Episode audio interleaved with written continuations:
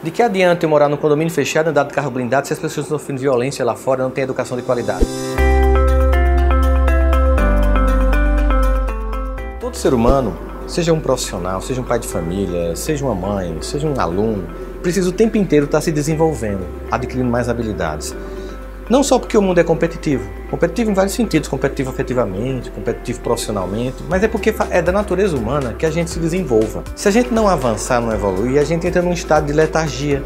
E a gente entra numa zona de conforto perigosa, que é quando a gente acha que já está bom, que o que a gente sabe ou o que a gente faz já é o suficiente no mundo em constante mudança, em todos os sentidos. E no momento que eu reconheço que eu preciso sempre aprender, eu preciso procurar pessoas que me ensinem ou circunstâncias da vida que me ensinem. Nesse aspecto, a gente vai ver da competência uma coisa muito legal, é que eu vou olhar para a vida como algo ou um lugar em que eu sempre aprendo. E qual é o problema das pessoas? Elas acham que a vida tem que ser sempre prazerosa. Mas as maiores lições da vida não vêm das coisas prazerosas. Observe o que acontece com um cara que ganha corridas de Fórmula 1 ele abre um champanhe e comemora. Quem perde vai avaliar o que deu errado, vai ver se foi o pneu, se foi a equipe, se foi a troca de pneus na hora, o que, que aconteceu. E essa reavaliação é que faz com que ele seja o próximo campeão. Competir não é te destruir.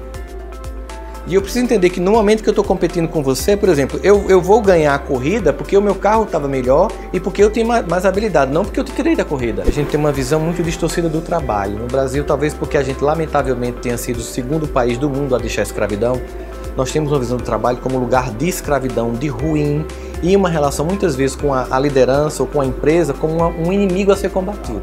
Eu preciso entender que eu preciso do momento final de semana para me divertir, mas e se eu não tiver para onde ir segunda-feira? Isso dói. E se eu não tiver sentido porque eu não produzo nada? Isso dói.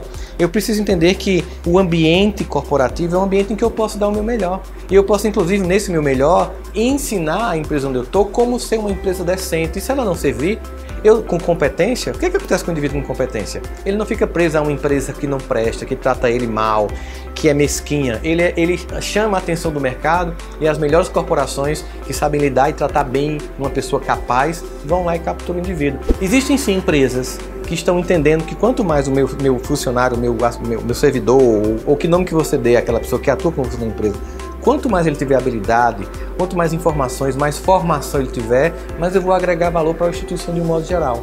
Né? Porque a instituição ela é uma personalidade jurídica, é uma ficção. Um ministério, uma empresa, uma escola é uma ficção, que tem lá um monte de gente com ou sem competências. Tem inclusive pesquisas que dizem se você não gosta de um ambiente, a melhor coisa que você pode fazer é se tornar o melhor funcionário desse ambiente. Porque aí alguém vai ver e vai tirar você de lá. Mas se você quer ficar nele o resto da vida, seja o pior funcionário. Vai passar a vida reclamando dele a vida trabalhando naquele lugar. Quando eu sou competente, eu chamo a atenção das pessoas, porque a luz, quando ela brilha, não tem como não ver.